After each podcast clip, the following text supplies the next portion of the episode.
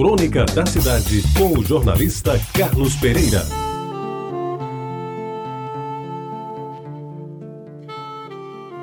O que fazer quando o filho pede ao pai, já avô, que escreva alguma coisa para o neto ler quando completa 10 anos? E guardar ao longo da vida para voltar a ler quando lhe aprouver?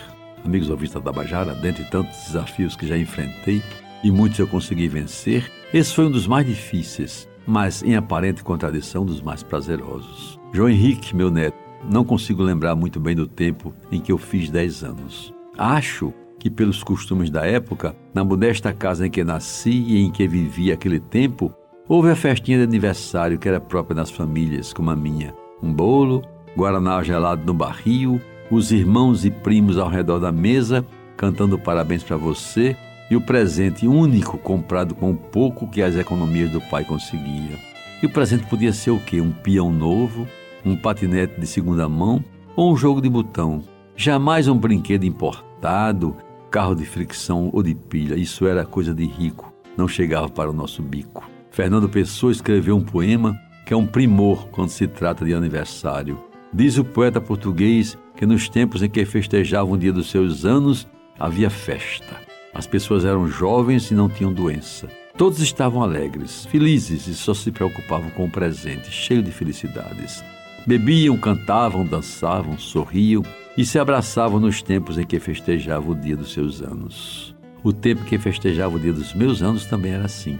Os entes queridos, amigos e parentes mais próximos comiam, bebiam, cantavam e sorriam. Depois, já adulto, alguns até discursaram em minha homenagem como se eu fosse merecedor de tais honrarias. E as pessoas estavam alegres, todos estavam vivos e todos festejavam à sua maneira aquele tempo em que se passava o dia dos meus anos. Seus ouvintes, eu escrevi esta carta em 2006. Pois bem, dizia eu naquele momento, neste final de outubro de 2006, quando já se vão quase sete décadas do dia em que eu vim ao mundo, o mais importante é poder viver esse tempo em que você, meu caro e lindo neto João Henrique, festeja o dia dos seus anos. São dez anos de alegrias, de brincadeiras, de trabalho escolar, de folguedos, de brigas com as irmãs, de passeios com a família e que bela família, de banhos de mar em areia dourada e tantas outras coisas que você um dia vai recordar e delas ter muitas saudades. Aqui e agora, em silêncio respeitoso e quase sagrado, faço uma prece a Deus para que lhe ilumine ao longo de toda a sua vida, dando-lhe saúde, inteligência e perseverança, para vencer os desafios que vai encontrar pela frente e que certamente serão muitos. E peço a você, meu querido neto, que continue sendo o que você é, uma pessoa adorável, rica em calor humano, solidária com todos, daquelas que riem e que choram,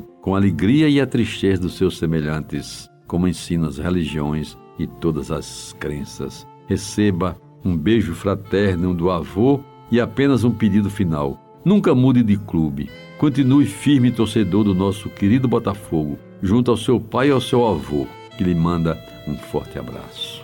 Você ouviu Crônica da Cidade, com o jornalista Carlos Pereira.